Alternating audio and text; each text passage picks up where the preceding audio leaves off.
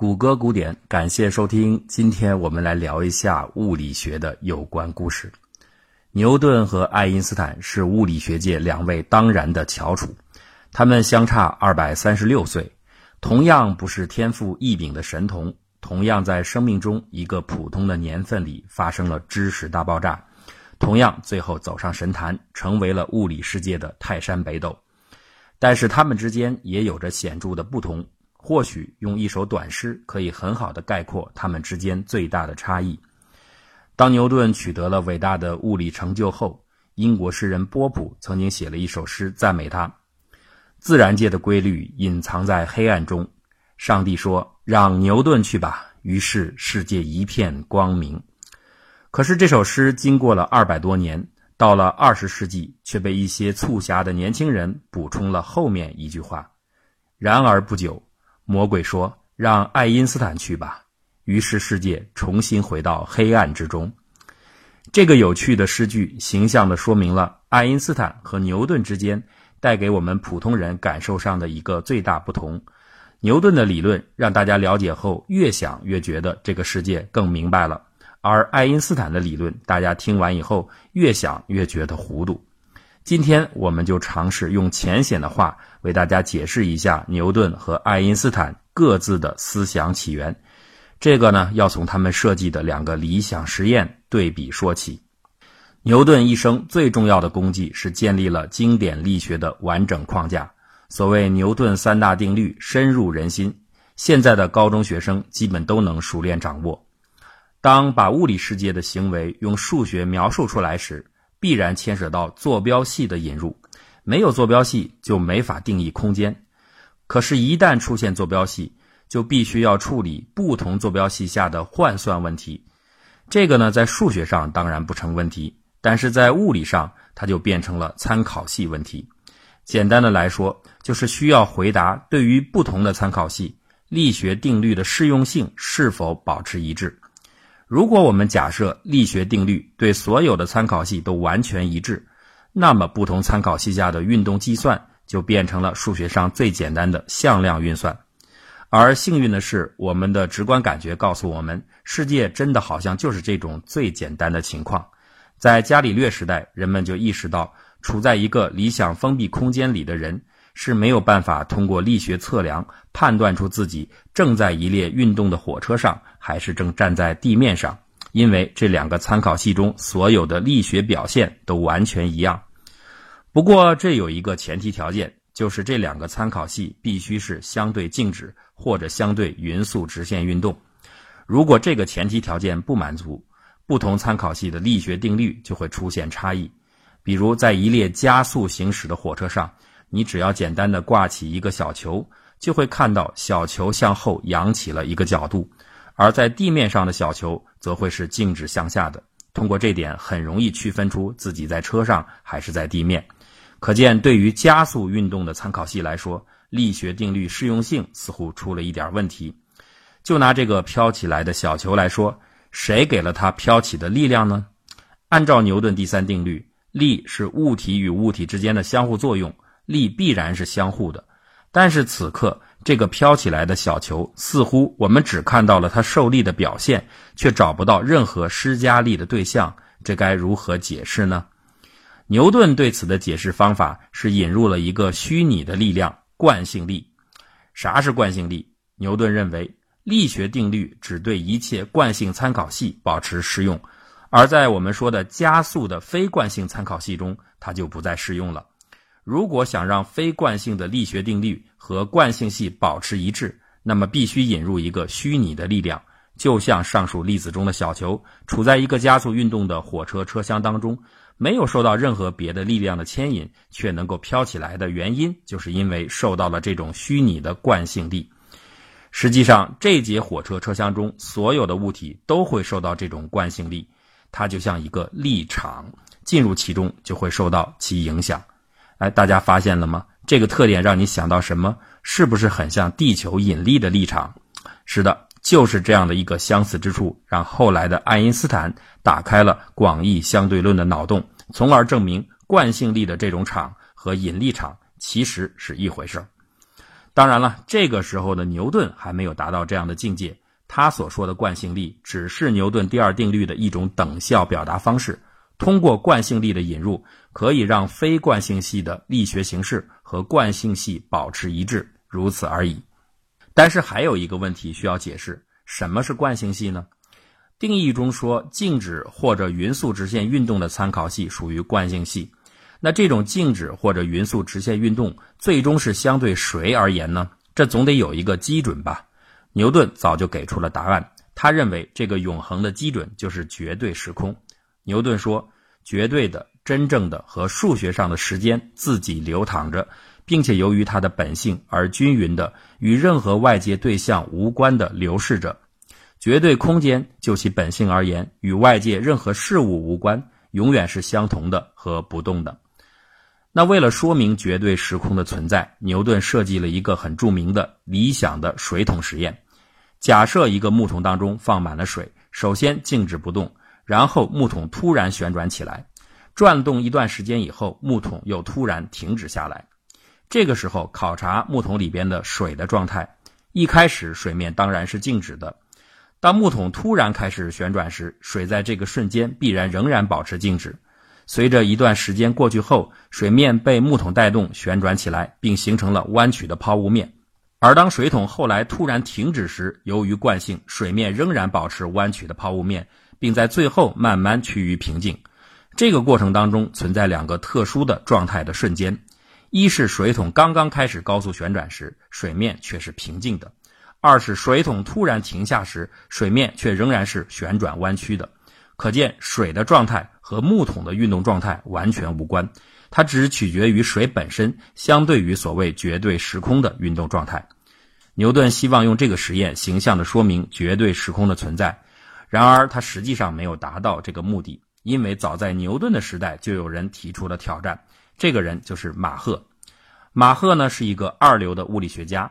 他今天唯一能够让我们仍然想起的就是马赫数这个速度单位，我们说到导弹等武器的时候经常提到。不过这并不影响他对牛顿提出的精彩质疑。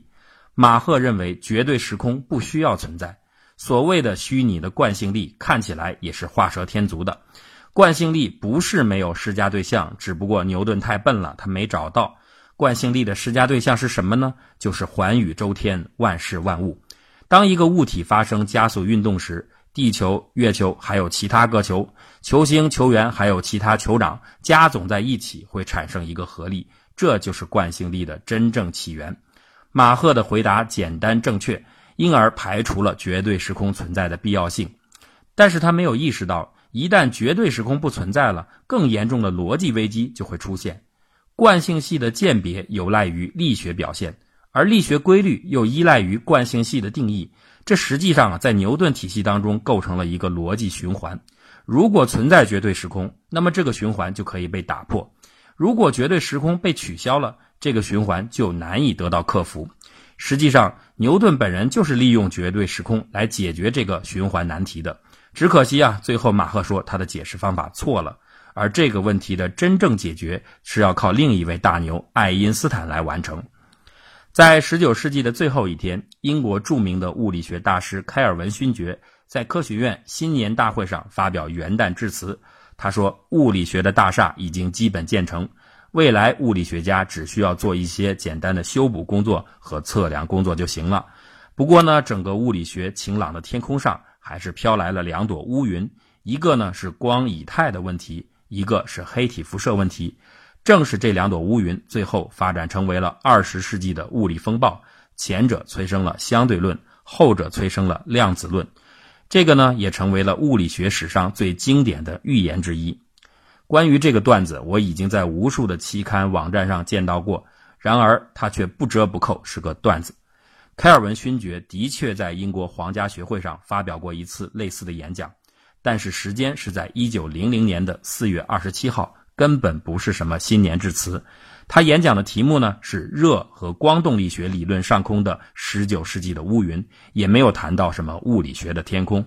更重要的是，这两朵乌云的第二朵，开尔文指的是能量均分学说，而根本和黑体辐射无关。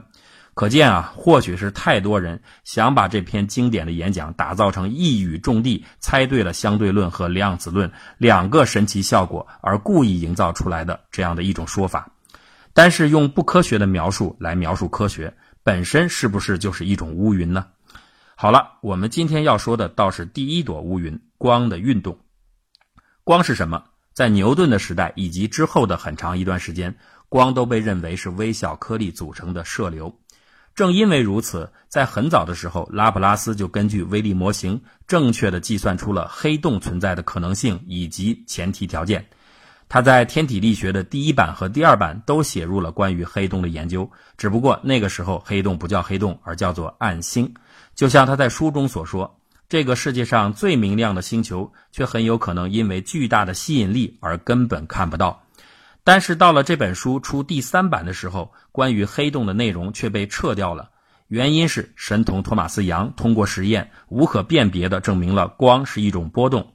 那既然光是波动，以粒子来看待光而得到的黑洞结论，自然就会被认为是不正确的了。光的波动学说取得了极大的成功，但是这里边却有一个致命的问题出现，也就是光的传播介质问题。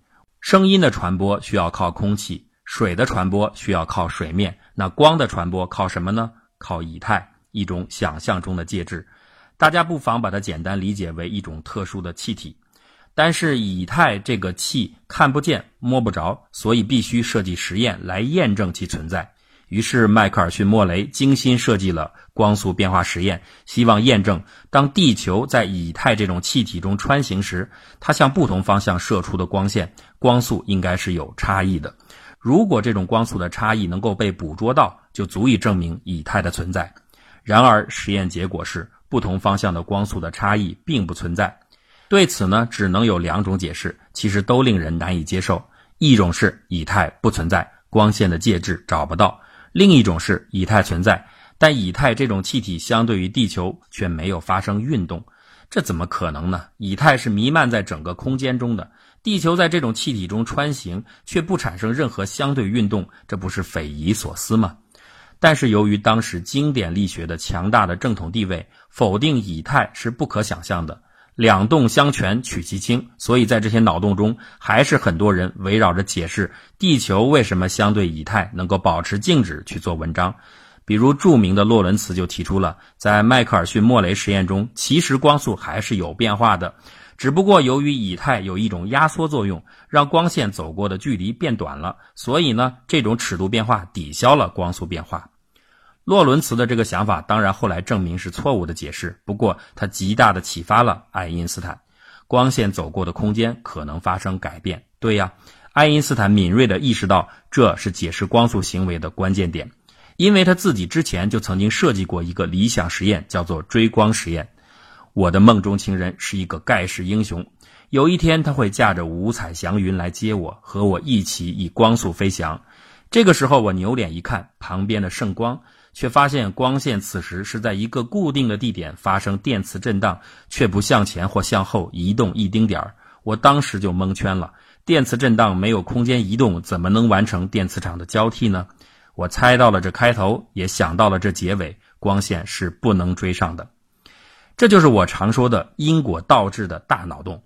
现在的逻辑顺序是从光是波动的认识出发，以太一定存在；而根据经典的牛顿时空观，以太存在，那么光线在相对运动中，意向的光线必然光速不同。而实验中光速又是相同的，那原因只能是光走过的空间受到以太的影响而发生了缩短。这一套解释你不觉得太啰嗦了吗？其中平白无故地引入了一个多余的对象，就是以太，而且还难以验证。而这么复杂的解释，其所有目的只是为了捍卫经典的相对性。那如果反过来，我们抛弃这种顾虑，把因果倒置过来，直接认为光速本来就是永恒不变的，那就不需要以太了。而如此推理下去，推翻的只不过是经典的时空观，最后得出的结论是速度有上限，时空可压缩。那这样一切不就能够得到完美的解释了吗？如此一来，以太的环节虽然漂亮的减掉了，但是爱因斯坦同样需要解释光线如果没有介质如何来传播的问题。光线可是波动啊！爱因斯坦的脑洞继续大开，谁说光线非得是波动？光线不是波动不行吗？那不是波动是什么呢？粒子啊！牛顿时代就提出了光是粒子，现在拿回来继续用就行。粒子的运行当然就不需要什么介质了，真空中也能传播。爱因斯坦正是基于这种微粒学说，成功的解释了光电效应，并为此荣膺诺贝尔物理学奖。可是这会儿等等啊，大家有点乱。你说粒子就是粒子啊？前面我们刚说过，托马斯杨这些人做的实验难道是错的？光难道不能被证明是波动吗？这么经典的实验当然是无法质疑的。可是爱因斯坦的脑洞足够用，光线的本质为啥非得二选一呢？不是波动就是粒子，为啥不能同时既是波动又是粒子呢？这不就能够解决问题了吗？而且这点还可以起一个好听的名字，叫做光的波粒二象性。听到这里，恐怕不太熟悉物理学的朋友也听明白了。爱因斯坦的套路其实就是先把人们认定的板上钉钉的因果关系来个乾坤大挪移，然后颠倒的过程中见山钻洞、见水搭桥，最后稀奇古怪的搞出了一个解释，而这个解释就是著名的狭义相对论。难怪人们会说爱因斯坦的理论让世界重回黑暗，这里边的脑洞实在是太多太大了。但是用爱因斯坦的风格的话来说，黑暗不就是另一种光明吗？好了，S.H.E 的歌曲里有几句歌词，我们稍加改动，引用到这里，我觉得非常像牛顿和爱因斯坦的内心独白。手不是手，是温柔的宇宙。我这颗小星球就在你手中转动，请看见我，让我有梦可以做。我为你发了疯，你必须奖励我。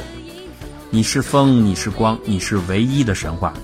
的确，牛顿研究的是低速运动的风，爱因斯坦研究的是高速运动的光。他们不仅是我们的神话，也是人类真正的 super star。